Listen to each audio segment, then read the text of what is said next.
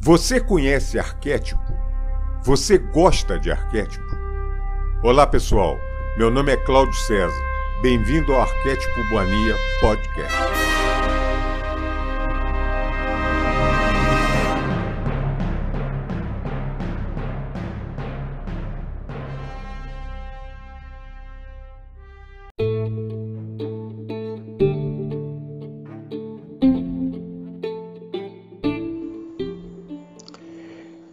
Cartas de Cristo, Carta 6, Parte 1. Essas cartas apresentam conhecimento que as pessoas ao longo dos séculos têm desejado obter. Porém, não receberam porque seu conhecimento científico mundial não era suficiente para capacitá-las a compreender. Foi assim quando estive na Palestina na pessoa de Jesus. Expliquei sem cessar a verdade da existência universal de diversas maneiras, mas ninguém entendeu.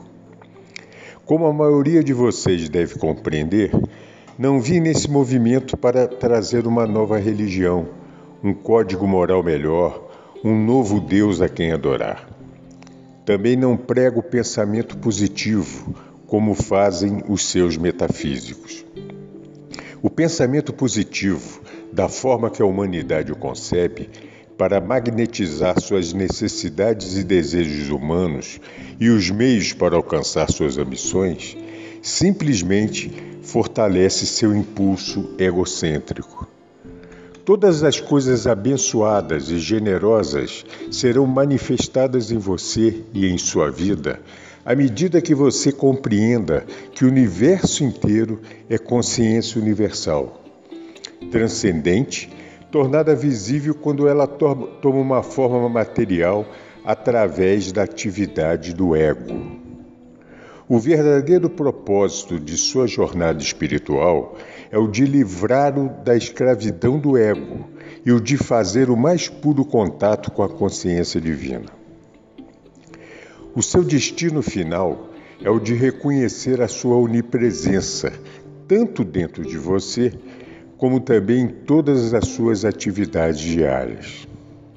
O seu objetivo espiritual supremo é chegar ao momento espiritualmente elevado em que você finalmente compreenderá que sua mente humana e seus desejos são finitos.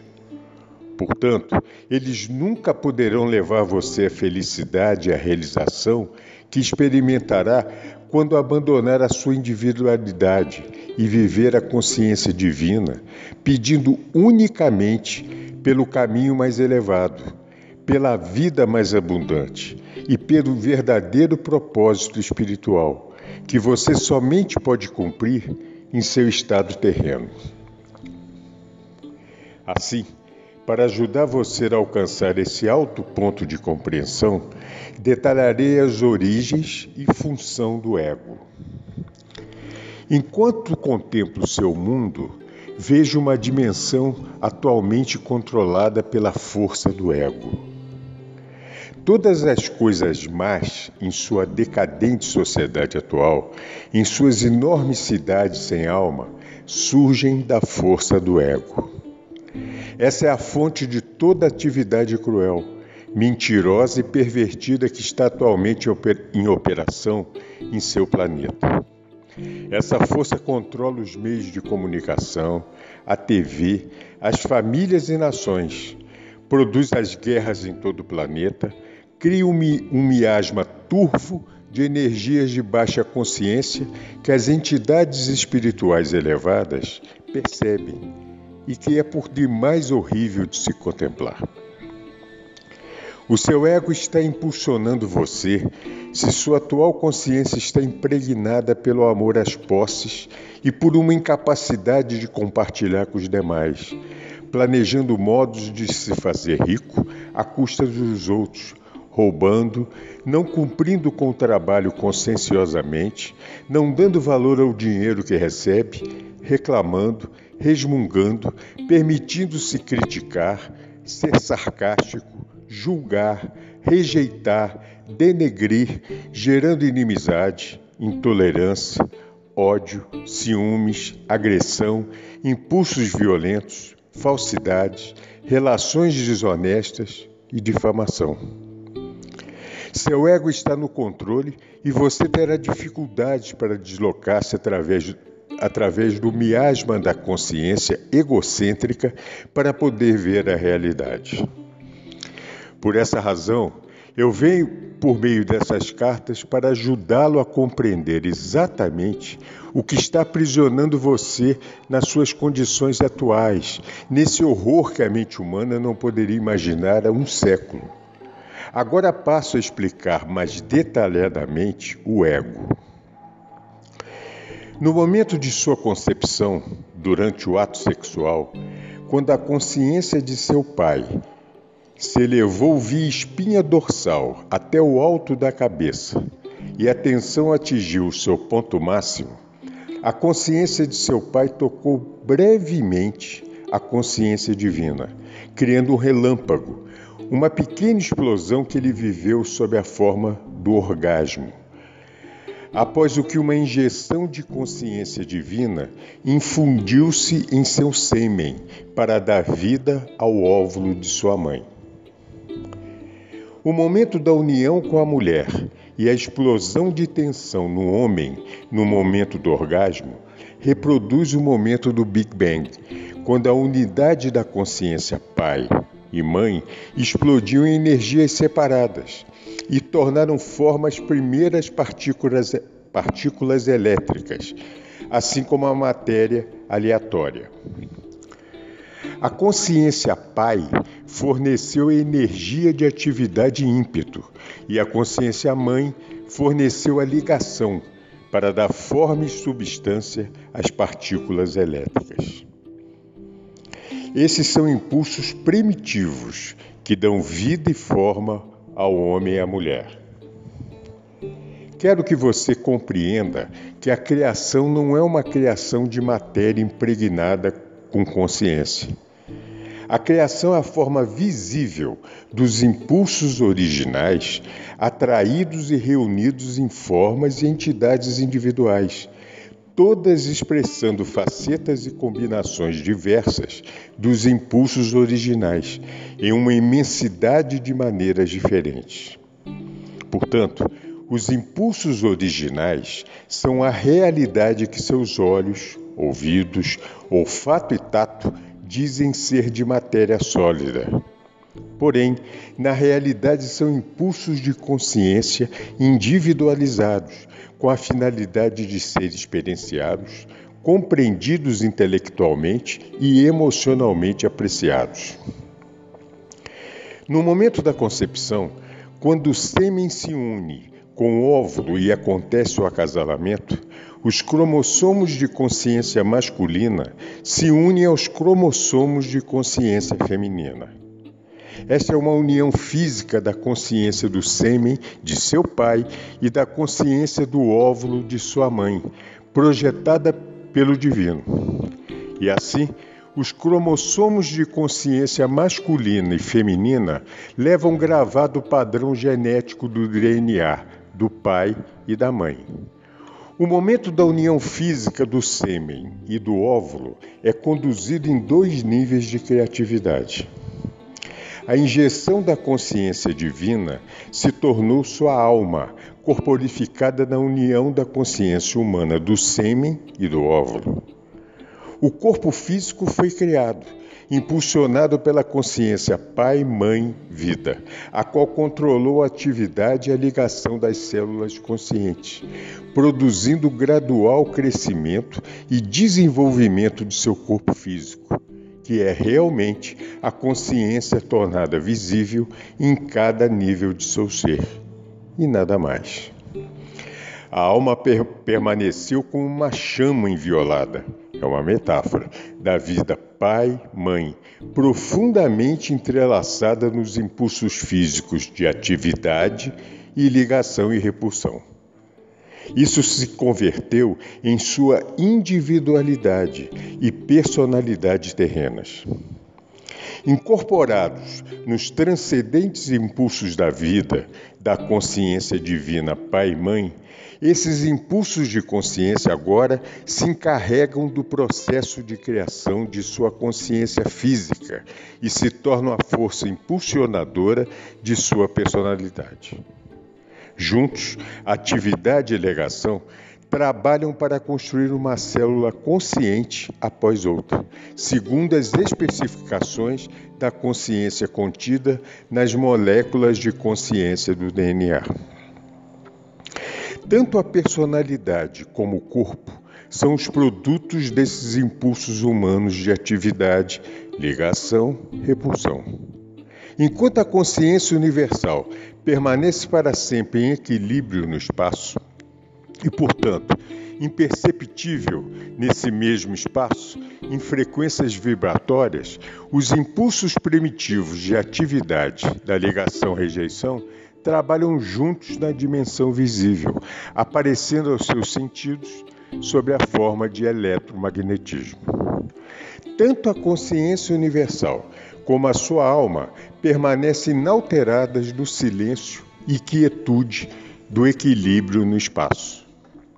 A criatividade da consciência terrena toma lugar no espaço-tempo e nas frequências vibratórias variáveis da consciência materializada. Assim, você assume a forma viva e contínua a existir em duas dimensões: uma visível, a consciência divina, a outra visível é tudo que o ser humano vivo pode sentir ou compreender até que o desenvolvimento espiritual eleve as frequências vibratórias de sua consciência humana até o plano espiritual e um vislumbre de entendimento entre em sua consciência terrena. Enquanto esse processo de iluminação gradual continua, a consciência humana elevada trabalha então conscientemente, tanto na dimensão invisível quanto na visível. Quanto mais elevadas são as frequências vibratórias da consciência individualizada, mais elevadas e perfeitas são as formas criadas na mente. Quanto mais baixas são as frequências de vibração, mais separadas da perfeição universal do amor são as formas criadas na mente individualizada, totalmente possuída pelo ego. O ego controla o desenvolvimento do feto desde o momento da união do sêmen com o óvulo. O novo pequeno ser torna-se imediatamente de imediato, perdão, o eu, que sente satisfação e insatisfação no útero, dependendo da sensação de conforto ou mal-estar e do que ocorre à mãe. Quando você nasceu, ao ser, ao ser separado do conforto do útero que aguardava, seus instintos de sobrevivência, impregnados com profundo conhecimento original do ser criado existente em cada célula viva do seu corpo, o levaram a respirar e o tornaram consciente de um vazio e de uma perda emocional que você sentiu como um vazio físico e uma necessidade de nutrição física. E assim nasceu o choro de seu ego. Quando chorava, sua mãe lhe dava de mamar, o que era profundamente satisfatório, tanto física como emocionalmente. Quando suas necessidades eram plenamente satisfeitas, podia voltar a um estado de equilíbrio no sono.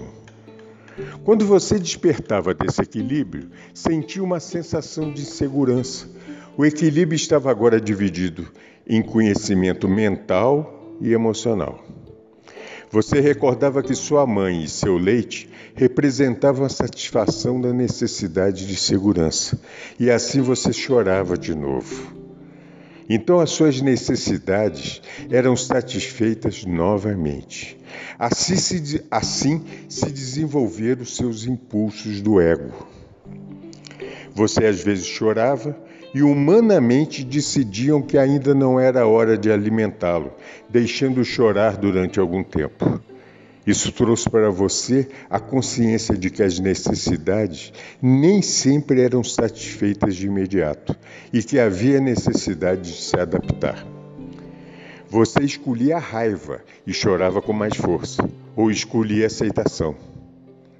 Sua escolha de reação dependia das características do impulso do ego, gravadas em sua consciência ao nascer.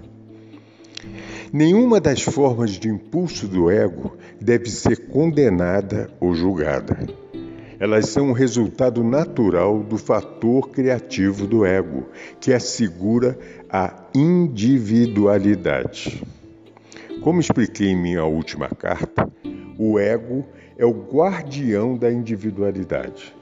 Se você não tivesse sido infundido com esse impulso para chorar, pelo que deseja para ser feliz, ou de recusar o que o entristece, você estaria à beira da não existência. Se não saísse correndo ou pedisse ajuda quando estivesse em perigo, poderia morrer. Se não tivesse chorado, exigindo alimento ao nascer, poderia ter morrido de fome. Se não tivesse acolhido com prazer o leite ao mamar, se aninhando afetuosamente a sua mãe, talvez nunca tivesse desenvolvido uma carinhosa proximidade e ligação com ela. Sem o impulso do ego, não haveria criação, nem individualidade, nem satisfação das necessidades, nem proteção, nem respostas calorosas e nem amor humano. Sem o impulso do ego, não haveria autodefesa, nem autoproteção, nem sobrevivência. Por outro lado, o impulso do ego, o eu primário do indivíduo, está gravado somente com a necessidade de autossatisfação e de sobrevivência. Durante a infância, o eu do ego é governado pelo que você gosta e pelo que você não gosta, pelos desejos, pela recusa de que não quer e pelos hábitos formados na constante repetição dos sentimentos. Os maus hábitos se estruturam sob a forma de respostas inaceitáveis do, inaceitáveis do ego às experiências pessoais e ao ambiente e são gravados no inconsciente ou no subconsciente, onde permanecem ocultos. Eles surgem padrões repetitivos de comportamento, quando a memória de circunstâncias e modos de comportamento anteriores, inconscientemente, trazem-nos à mente. Então, a mente subconsciente e a mente consciente começam a trabalhar juntas para desenvolver a personalidade. Grande parte do comportamento se torna comportamento condicionado e é muito difícil de mudar. Quando a, pessoa, quando a pessoa está inconscientemente programada com fortes hábitos egocêntricos de pensamento e comportamento e encontra dificuldade para viver com os outros em harmonia, essa pessoa dirige-se a um psicólogo para que ajude a desvendar a complexidade de seus problemas mentais e emocionais. A dor e o sofrimento que surgem da concordância ignorante com os impulsos do ego persistirão até que minha verdade da existência seja plenamente compreendida e os princípios geradores da vida torne-se um guia consistente dos hábitos de pensamento e de respostas às experiências da vida. A Igreja descreve essa dificuldade humana como tentação de Satanás. Não se trata disso. Esse é um processo natural causado por reações incontroladas diante da vida, provocada provocadas pelos impulsos do ego, cujo único propósito é o de trazer felicidade e contentamento individual, satisfação da necessidade, ou intimidade, independência, segurança, paz. Tudo dire direcionado para a sobrevivência. Deve entender-se que não há nada de mal no impulso do ego. Ele é um instrumento necessário da criação. É o indivíduo por si mesmo quem provoca os desequilíbrios na vida, ao dar ao impulso do ego o pleno controle de sua personalidade, sem pensar ou ter consideração por outras pessoas. Isso também não deve ser julgado nem criticado, uma vez que a pessoa que está possuída pelo impulso de seu ego não conhece outra maneira de pensar ou de operar dentro da dimensão terrena. A criança nada sabe sobre o autocontrole, além daquilo que os seus pais e mestres da escola ensinam para ela. Portanto, os erros que comete ao responder perante a vida com seus altos e baixos só podem ser aceitos com bom ânimo pelos pais e mestres, uma vez que a criança não tem compreensão do que está impulsionando. Se ela quer algo, o quer imediatamente e se pergunta por que não pode tê-lo. Não há nada mais em sua mente do que isso. Ela vê algo de que gosta e o quer. É cruel dizer uma criança bruscamente: não, não pode tê-lo se insulta e agride o seu sistema inteiro. Desde a mais precoce infância, o processo de educação da criança deve iniciar-se com lógica e confiança, afirmando seu direito de sentir-se seguro em seu ambiente. Seu sentido de segurança deve ser desenvolvido pela explicação da maneira correta de expressar os seus desejos. É o amor e não a irritação ou a raiva que deve escolher, escolher as palavras que expliquem à criança porque não pode ter o que quer. A criança escutará a mensagem quando for, da, for dada com amor. Quando for, quando for dada com impaciência, provocará seus impulsos do ego mais profundos e começará a assumir a forma de ressentimento, aberto ou oculto ou um sentimento de frustração profundamente arraigado, que fere o ego, reduzindo o sentido natural de valor próprio da criança. Uma criança necessita possuir esse sentido natural de valor pessoal que não deve ser subjugado ou destruído. É necessário que os pais e os mestres sinalizem à criança muito claramente que as outras pessoas do mundo também têm necessidades, seus direitos sobre suas posses, seus desejos de paz e prazer. Ninguém, criança ou adulto, tem o direito de perturbar outra pessoa com a finalidade de obter a sua própria satisfação. Se uma criança bate em outra e isso a faz chorar, é natural que a criança agredida, pelo impulso de seu ego, queira reagir de volta. Ela está programada para, para defender-se do outro. Isso requer que pais e mestres ensinem às crianças que a vingança em um conflito somente o aumenta, trazendo mais dor para cada criança. E por essa razão, a vingança não tem sentido algum. O melhor é optar pelo riso e contornar a situação. E em lugar de permitir que continue na mente a irritação e a dor, é melhor levar o problema à consciência divina em oração. Pedir, pedir que a dor seja removida de sua consciência e buscar um modo de reconciliação. É necessário também ensinar a criança a tirar tempo para compreender que ela e a outra criança são igualmente nascidos do momento divino. Quando uma criança é espiritualmente receptiva, pode converter em hábito o processo de identificar sua afinidade espiritual com as outras crianças e, que, e com todo ser vivo, e reconhecer que os direitos dos demais são iguais aos seus próprios. Assim ela terá recebido o maior dom espiritual possível.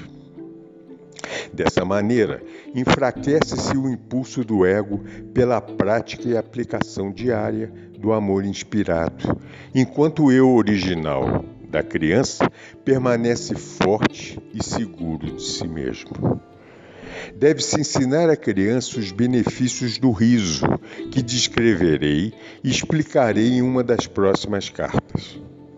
Portanto, um ensino qualificado e sensível é absolutamente necessário para levar a criança a considerar os direitos dos demais como iguais a seus próprios direitos.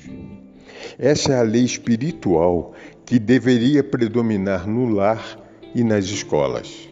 Qualquer outra lei que julgue as circunstâncias é defeituosa e sem equilíbrio.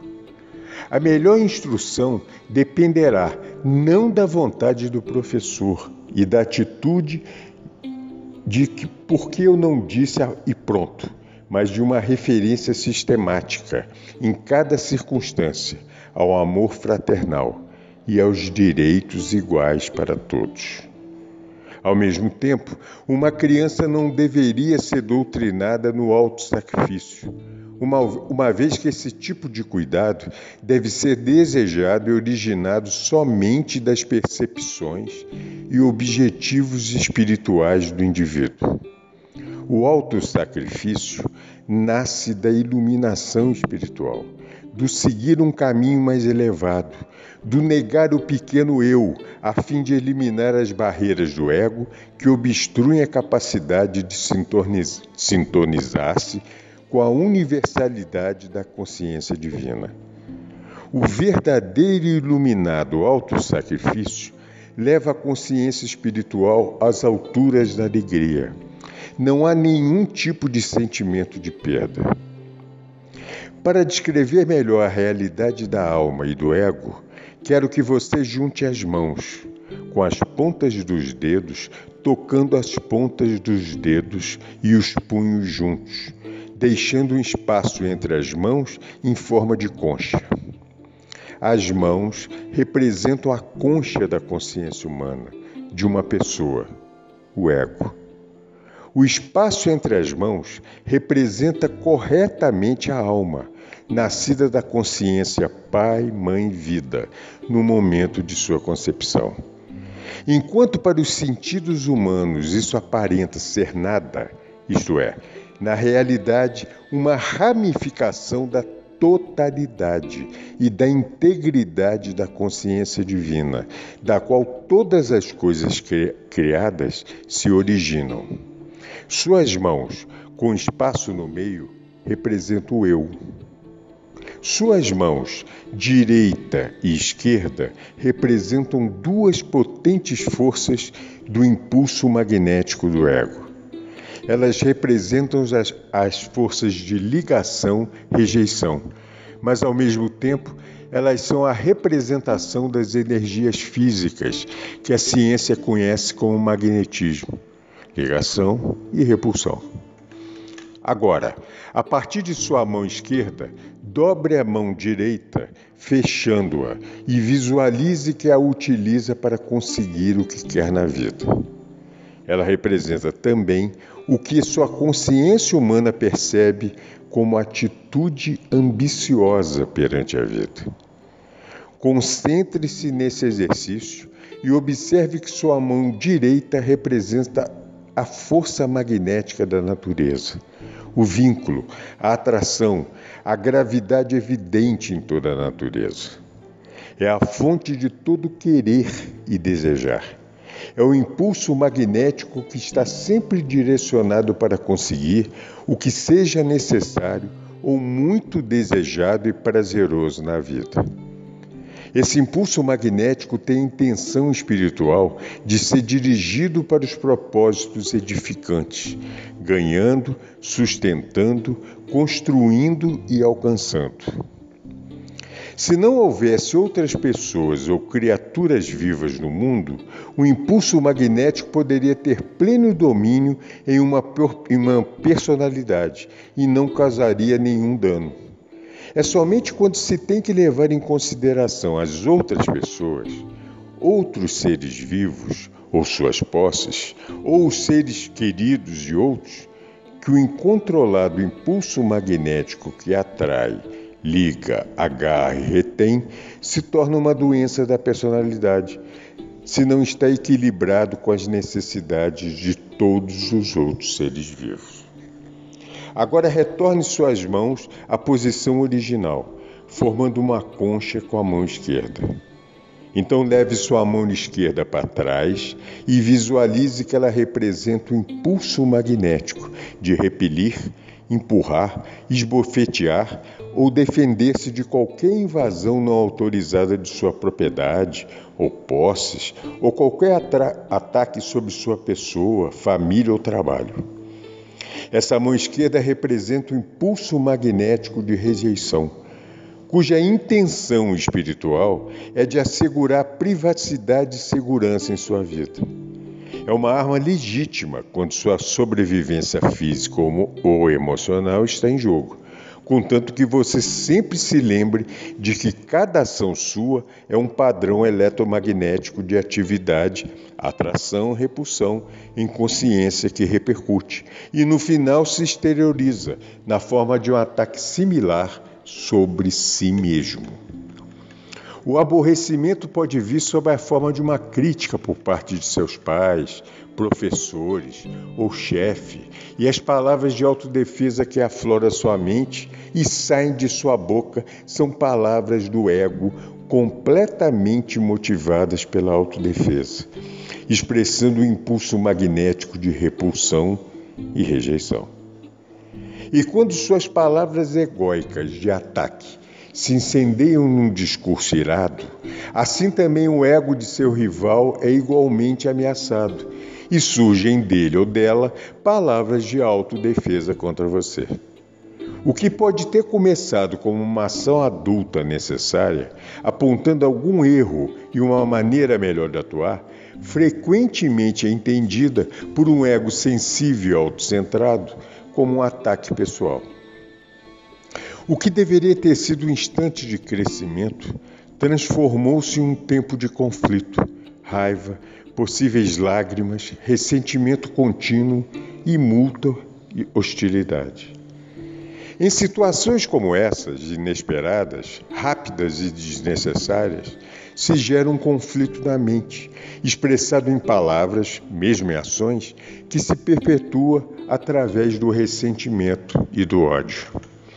Lembre-se de que cada atividade mental, o pensamento e as reações emocionais de atração e repulsão, repulsão são todas energias criativas da consciência.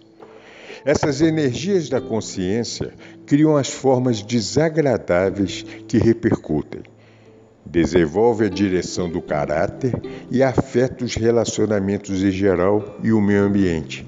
E elas reduzem a vitalidade do corpo, conduzindo diretamente a uma sensação de mal-estar físico, a uma infecção viral ou uma doença crônica.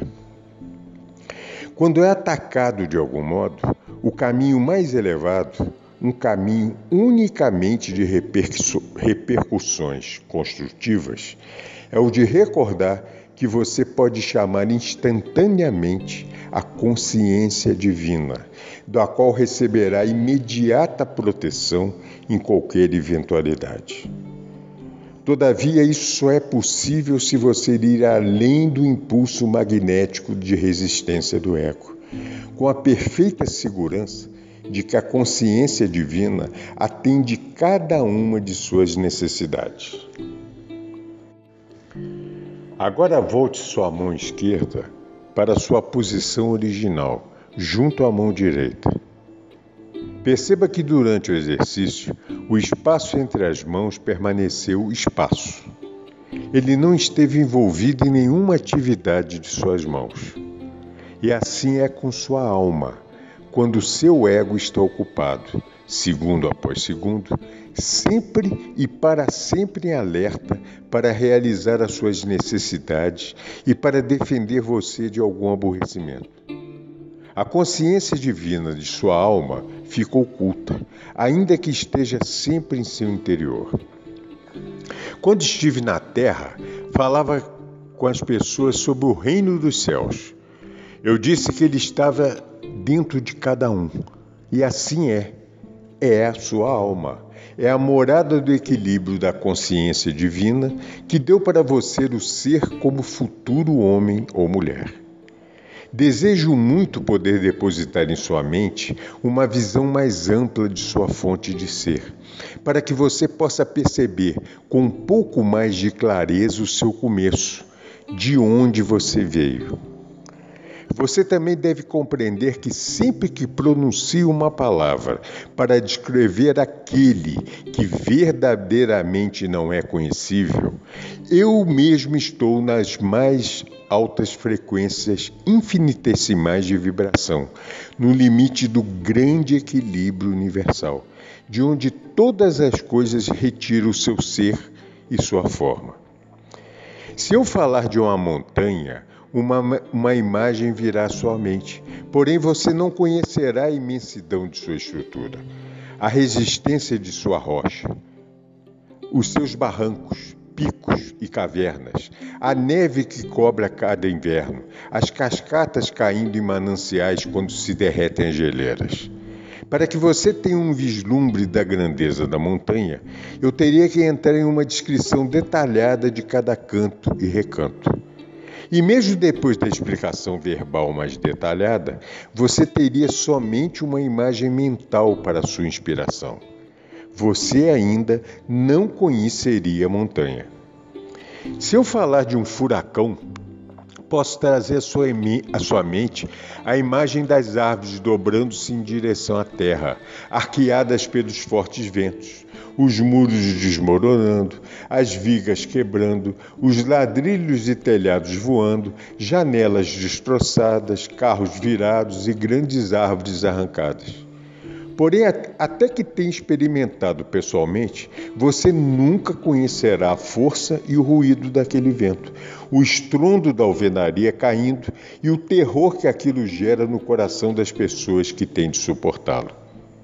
E assim é quando, quando tento descrever para você aquele que deu o ser a toda a criação. Você pode apenas imaginar, mas não pode saber. Você começará a ter alguma ideia do que tento explicar somente depois de ter experimentado por si mesmo o que eu disse a respeito. Portanto, não deixe que ninguém tenha lido minhas cartas, que tenha lido minhas cartas, discuta com quem quer que seja, ou negue a verdade do que estou ensinando, ou rejeite as minhas palavras, pois eu digo verdadeiramente que vocês não podem conhecer plenamente aquilo que ainda não experimentaram. Apenas aqueles que me seguirem com aceitação e fé na meditação diária, na purificação da consciência e na oração fervorosa pedindo iluminação no final obterão vislumbres cada vez mais profundos e, portanto, experiências daquilo que a criação mesma pode dar acesso a consciência divina. Talvez você se pergunte: qual a diferença entre a consciência universal e a consciência divina? A consciência universal é o reino universal do espaço, onde ninguém pode entrar ou acessar, uma vez que ele permanece em um estado de equilíbrio e de energia autônoma. A consciência divina é a reunião dos impulsos originais dentro da consciência universal que foram liberados para converter-se na atividade na substância da criação no momento do Big Bang. Impulsos se dividiram na explosão, então se reuniram em estado de mútua retenção. Estavam destinados a trabalhar para sempre no reino criado, separadamente se manifestando como energias, ou em conjunto, retidos em equilíbrio. É somente nesse reino da consciência divina que a ciência pode penetrar. Talvez o parágrafo seguinte explique isso com mais clareza. Consciência universal, personificação dos impulsos universais. Impulso é igual vontade de criar em mútua retenção com propósito de experienciar a si mesmo. Inteligência em mútua retenção com amor, impulso de vontade inteligência, inteligente, em equilíbrio com propósitos amorosos. Tendo dado essa descrição da consciência universal, em palavras intelectuais, você não estará mais perto de poder apreciar a sublime magnificência e grandeza do poder, nem da beleza, da alegria, da harmonia, do êxtase contido na cor e som, muito além de sua dimensão. Somente nós, que ascendemos nas frequências vibratórias de consciência até os portais ou limites do equilíbrio da consciência universal, é que experimentamos e podemos irradiar, sem desejar realizá-lo, o êxtase da autoconsciência do verdadeiro potencial, a maravilhosa alegria da realização pessoal sem levantar um dedo. Uso esse último termo como uma metáfora, uma vez que, mesmo mantendo a minha individualidade, sou ativo apenas em consciência e já não sou, de nenhum modo, físico. Não tenho sido desde a minha contínua ascensão espiritual em outras dimensões, depois de minha morte na cruz. Talvez você se pergunte como é possível que impulsos universais tão enormes estejam em estado de equilíbrio. Eles estão em estado de igualdade e mútua retenção. O expulso do amor atrai e nutre, sustentando e mantendo sob controle a vontade criativa e ativa. Só posso explicar esse fenômeno usando esses termos simples. Se, co se, colocar a palma de uma mão em cima da palma da outra, com as pontas dos dedos de cada mão tocando o pulso da outra mão e tentar separá-las, ao mesmo tempo que as mantém firmemente apoiadas uma sobre a outra, outra terá alguma ideia do significado de equilíbrio ou retenção mútua. Além disso, você deve compreender que, ainda que as mãos estejam aparentemente expressando um fenômeno físico, na realidade são governadas e expressam impulsos que se originam em seu cérebro. Seu cérebro pode ser o veículo para expressar ideias conscientes, impulsos, mas na verdade, o impulso é a realidade de todo movimento de todo tipo. E não é o cérebro físico, que é simplesmente um instrumento de expressão de tais impulsos tem trazido a você apenas uma narração intelectual da consciência universal. Como posso descrever para você o poder latente, a magnificência da reverência, o êxtase, a felicidade radiante, o absoluto estado de satisfação, paz e harmonia de seu ser? Ainda que você possa compreender e contemplar que dessa imensão de consciência o universo inteiro tomou vida e forma, você não poderia perceber mais que um elétron da vasta, incomensurável, alegre realidade que é a consciência universal. Para compreender integralmente a natureza da criação, as razões pelas quais o ego funciona como faz e por que as entidades criadas sentem os impulsos que sentem, deve-se entender que a natureza e a qualidade da consciência universal são alegria radiante, realização, felicidade. Isto é o que eu chamei de o reino dos céus dentro de você, dentro de sua alma, dentro dos recessos mais profundos de sua psique que é o intermédio entre o esplendor de sua alma e a sombra do próprio ego. Voltar a esse estado transcendente de glória, beleza, felicidade e harmonia do ser é o anseio mais profundo de sua alma. Esse anseio constante, essa recordação inata, inconsciente de equilíbrio e paz, felicidade e harmonia, é o que impulsiona o ego, através da psique, a manipular o ambiente em seu favor. Seu firme propósito é o de trazer você de volta ao estado original de glorioso êxtase, do qual se formou sua alma, seu ser e sua forma. Porém, o ego pode conquistar a alegria e prazer desejados somente por meio dos dois impulsos magnético-emocionais de ligação-rejeição, que são apenas impulsos materializados para dar a você a sua individualidade. Portanto, o anseio inato de reunir-se à fonte do ser se experimenta nos parâmetros eletromagnéticos do, pensamento e do sentimento, como mais, mais e mais daquilo que deu a você uma sensação prazerosa anteriormente. Mas, amigos, casas, carros, roupas, etc. Cada vez que o mais é conquistado, isso provoca uma pequena sensação de satisfação, talvez uma exibição perante os vizinhos, para enaltecer a felicidade. Marca-se um ponto e tem-se um pouco mais de satisfação. E logo a novidade passa a nova posse se torna trivial, os sentidos se acalmam novamente em equilíbrio e começa o cansaço mental, a rotina.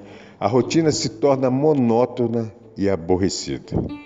Para gerar um pouco de vida, o ego encontra um outro objetivo a ser alcançado para proporcionar, proporcionar excitação e prazer.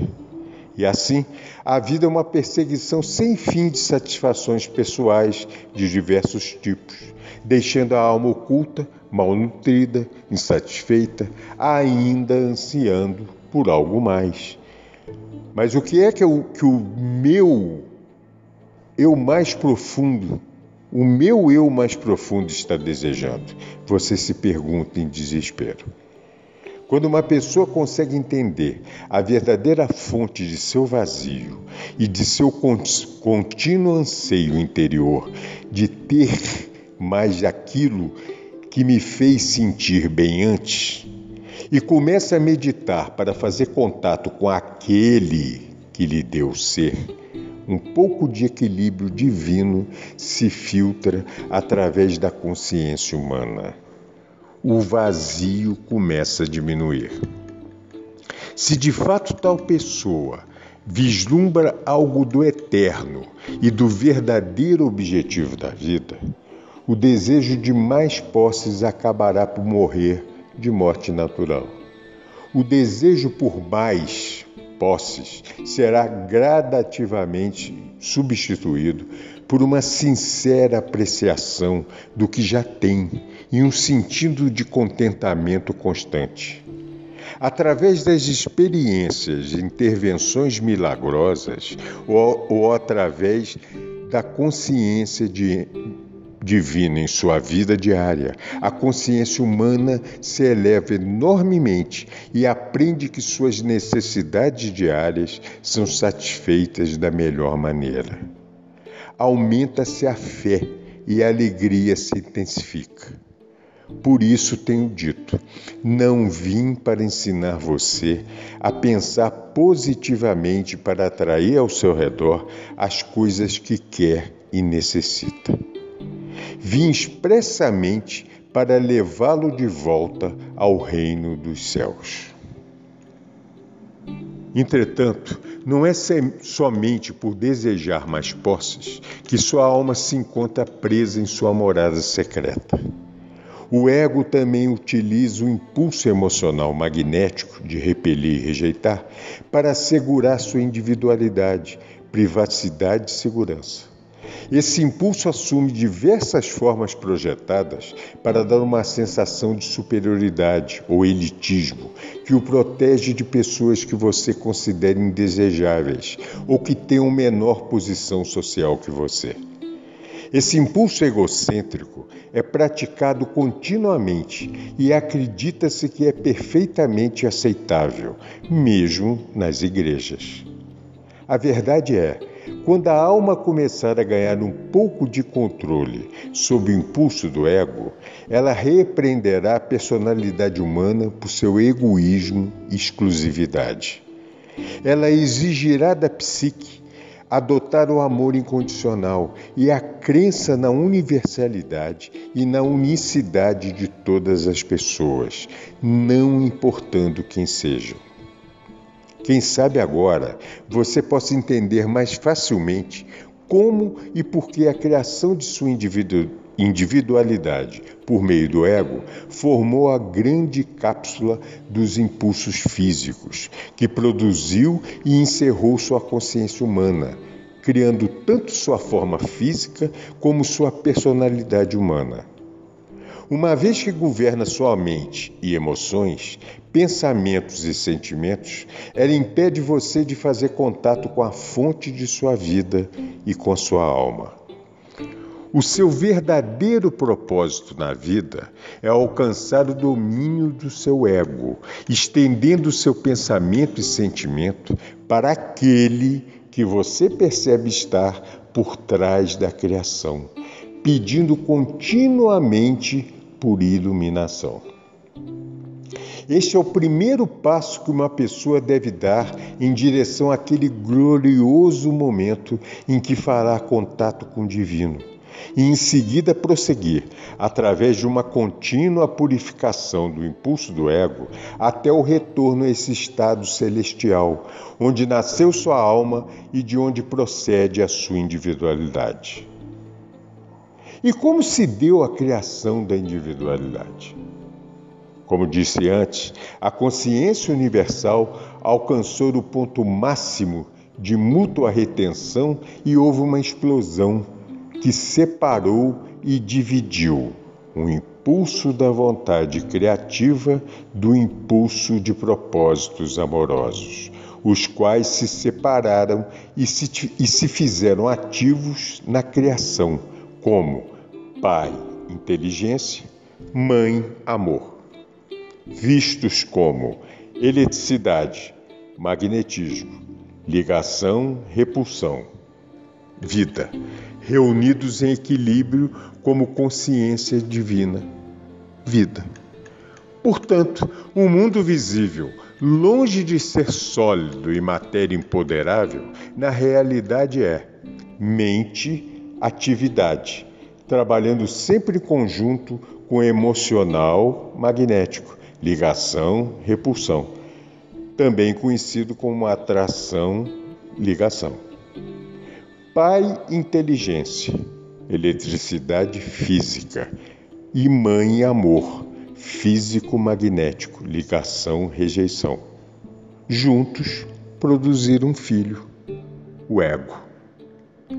Esse impulso de individualidade nasceu e tomou forma consistente e inalterável dentro das energias da criação, para assegurar que as várias forças elétricas, expressas como prótons e elétrons, e o resto do grupo de partículas descobertas, com excitação pela ciência, não escapassem voando ininterruptamente em um instante estado sem forma, mas que fossem contidas e controladas pelo impulso magnético, ligação-rejeição da Mãe Amor, para chegar à manifestação de uma forma. A ciência talvez conteste os parágrafos anteriores, uma vez que ela tem se esforçado bastante para descrever os vários processos de ligação, aplicando diversos diversos termos as energias de ligação. A ciência é bem-vinda para nomear as energias de ligação ou atração com a terminologia que desejar. Porém, permanece o fato de que essas energias tomaram forma do grandioso e primordial impulso da Mãe Amor, cuja função primordial de consciência é a de dar forma à individualidade. O impulso do Pai, vida inteligente, fornece um ímpeto elétrico para a criação. O impulso da Mãe propósito amoroso proporciona a ligação para reter o ímpeto elétrico e colocá-lo sob controle da individualidade. O impulso da mãe propósito amoroso proporciona também o impulso repulsão, rejeição para assegurar a sobrevivência da individualidade. Este é o processo da criação. A ciência só pode se aproximar da criação como espectadora. Ainda que seus embaixadores sejam humanos e experimentem a vida neles mesmos, a mente humana somente pode observar o que foi criado. Não se pode entrar nos processos íntimos da criação, ocultos na matéria e nos campos mais básicos de energia. A ciência nunca será capaz de apontar o fator motivador X a partir do qual surgem as energias que controlam a criação da forma individual. Porém, o que a ciência tem a dizer sobre a criação tem pouca importância para você como indivíduo. A ciência não mudará nem um pouco seu estilo de vida, sua saúde, seu ambiente, seus sentimentos pessoais e conquistas. O que você precisa saber e o que vim expressamente explicar é como escapar do impulso egoísta, egoísta possessivo prote protetor que foi dado a você pelo ego, para assegurar sua individualidade e sobrevivência e sua aspiração inata para retornar à alegria e felicidade da qual surgiu a vida de toda a criação. Esta é a razão pela qual vim originalmente à Terra e porque venho nesse momento para fazer algo que nenhum cientista jamais poderá fazer para você. Ajudar sua alma a emergir dos confins de seu impulso egocêntrico e lançá-la em um novo programa de vida para os seus pensamentos e emoções, que expressará diretamente a vida da consciência do pai e mãe, que foi injetada em você e em toda a sua humanidade no momento da concepção.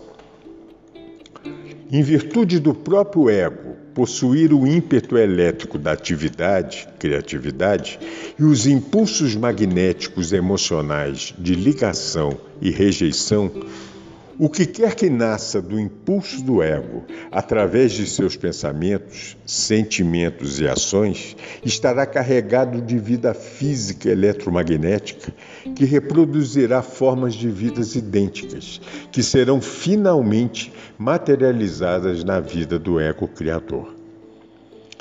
Essas formas criadas não se manifestam apenas como experiências, mas também perturbam o funcionamento dos processos físicos do seu Criador e são a origem dos desconfortos físicos, dos vírus ou das, ou das doenças. Assim, é causa de grande alegria quando a alma emerge da consciência humana encapsulada pelo ego, pois a consciência espiritual ascendente criará as condições harmoniosas e vivificantes que ela guarda na consciência. Por outro lado, é causa de tristeza quando a consciência humana está submetida ao controle do ego, produzindo aborrecimentos e atribulações nas experiências da vida e na condição física em si. Portanto, digo: se você não gosta de seu mundo, tem um poder dentro de si para mudar as suas condições de existência, exatamente onde você está, se tiver a fé e a vontade constante para fazê-lo. Repito de outra maneira para ganhar sua atenção. Se você continuar no nível atual de pensamento e funcionamento humano, somente experimentará seu nível atual de existência humana. Você será obrigado a trabalhar duramente por uma vida mesquinha, marcada por inúmeros problemas, tais como pobreza, saúde precária e vícios, imobilizado pelo medo desmoralizante e exposto a ataques mal intencionados de todo tipo. Suas condições atuais o sobrecarregarão até que você compreenda como mudá-las. Esta é a sua oportunidade de ouro para assumir as rédeas de sua vida como nunca antes o fez, tomando o controle de seus pensamentos e emoções, seus impulsos elétricos e magnéticos, que são o molde de suas experiências futuras. Pois você é como um ceramista que possui argila e diariamente molda vasilhas e utensílios para seu uso. A consciência é a argila, a substância com a qual você cria sua vida e cada condição relacionada a ela. Você, sozinho, molda a sua vida na forma que ela tem. Através de seus pensamentos, você pode mudar o seu futuro pessoal, se levar em conta as minhas palavras, compreender suas verdadeiras origens, acreditar nelas e utilizar esse conhecimento em sua rotina diária. Você pode afetar seu ambiente, seu lar, sua família, seu trabalho, as pessoas com as quais você, você se relaciona, assim como também as plantas, os animais e o clima. O que você mantiver firmemente em sua mente é o que o exteriorizará. Portanto, é crucial para o seu desenvolvimento espiritual e para o seu desenvolvimento pessoal humano que compreenda plenamente tudo o que estou tentando ensinar a você. Não pense que essas cartas que apresento são demasiado difíceis de compreender, passando em seguida para uma maneira mais fácil de encontrar a felicidade. Creia-me, não há verdade nem caminho mais fácil para encontrar o equilíbrio e a felicidade que você procura. Porque minhas palavras descrevem a verdade universal da existência e da vida, com a qual você está atualmente construindo ou destruindo sua vida. Ao mesmo tempo, você pode ter certeza de que nunca poderá criar novas condições para você mesmo até descobrir por que e como criou condições negativas e destrutivas no passado. Tudo que você vive nesse momento foi criado e colocado em movimento com pensamentos, palavras e ações no passado. De modo que você não, de modo que você não se ressinta com suas circunstâncias atuais, uma vez que você mesmo as criou. Seja sensato. Leia essas cartas e dedique toda a sua força e vontade para descobrir os meios que você usou no passado, na sua ignorância, para estragar a sua vida. Em seguida, tome as medidas necessárias para purificar a sua consciência. Talvez você se pergunte: por que devo purificar a minha consciência? Eu digo: você nunca semearia um campo de milho sem primeiro arar a terra e usar o maquinário para aplaná-lo e espalhar o fertilizante. Se por ignorância você semear entre as ervas daninhas, em solo cheio de torrões, ou deixar de colocar o fertilizante, sua colheita será escassa e desigual.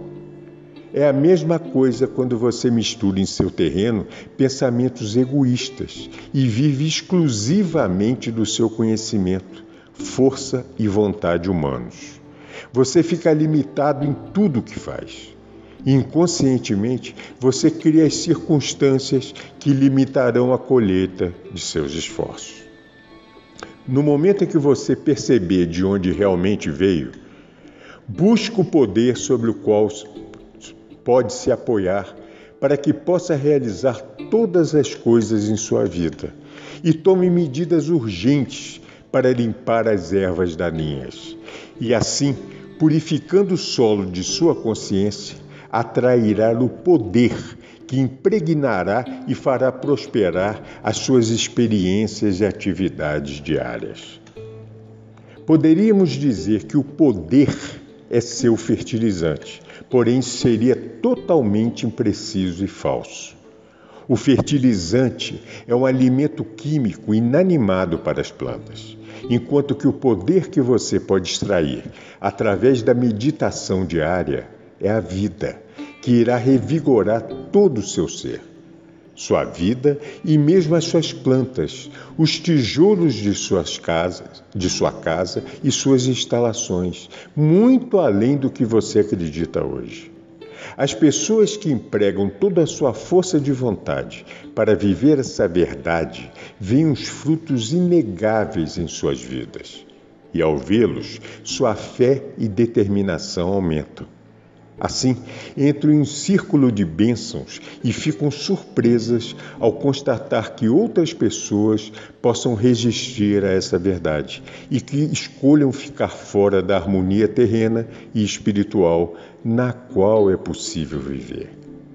Se você estiver preparado para ouvir, ponderar e para meditar nas páginas seguintes, começará a compreender o que esteve oculto desde o início da criação.